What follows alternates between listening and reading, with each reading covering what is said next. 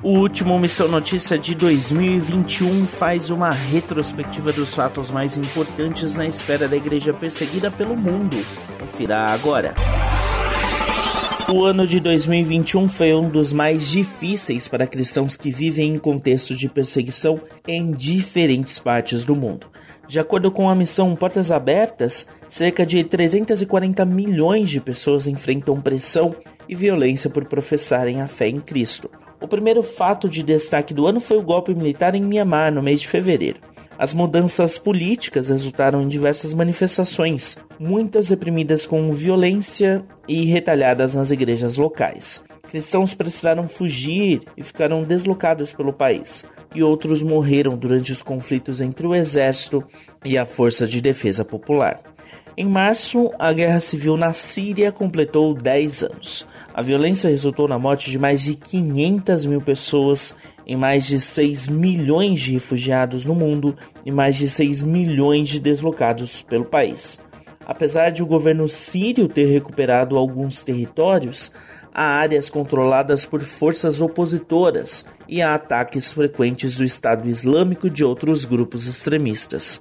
Maio foi o mês do Domingo da Igreja Perseguida. Mais de 12 mil igrejas participaram do maior movimento nacional de oração pelos cristãos presos ao redor do mundo por professarem a sua fé.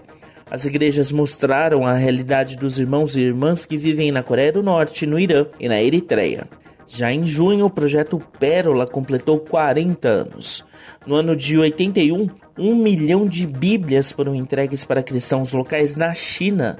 Os exemplares da Palavra de Deus foram contrabandeados por meio de uma embarcação chamada Gabriela e chegavam à praia por vários barcos de pesca.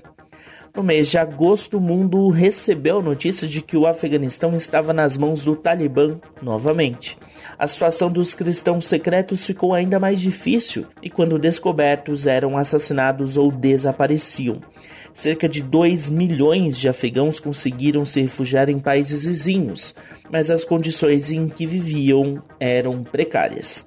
Em outubro foi a vez de entender melhor como as crianças cristãs são perseguidas por causa de Jesus. Muitas enfrentam exclusão e violência na escola, outras são sequestradas por extremistas islâmicos para se tornarem meninos soldados ou as garotas são dadas em casamento a fanáticos religiosos. Por fim, em dezembro, a dissolução da União das Repúblicas Socialistas Soviéticas completou 30 anos. O Estado socialista, composto por 16 repúblicas autônomas, existiu entre 1922 e 1991 e reunia mais de 300 milhões de pessoas de 200 grupos étnicos diferentes. Nesse período, os cristãos e as igrejas foram duramente perseguidos, pois o objetivo maior era eliminar o cristianismo. A gente encerra por aqui a série especial sobre a igreja perseguida em 2021.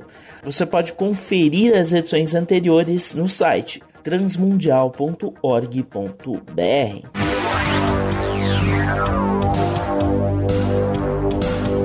O Missão Notícia fica por aqui. O MN é uma produção da Rádio Transmundial. roteiro e apresentação são de Lucas Meloni e os trabalhos técnicos do trio. Lilian Claro, Thiago Lisa e Pedro Campos. Até a próxima edição.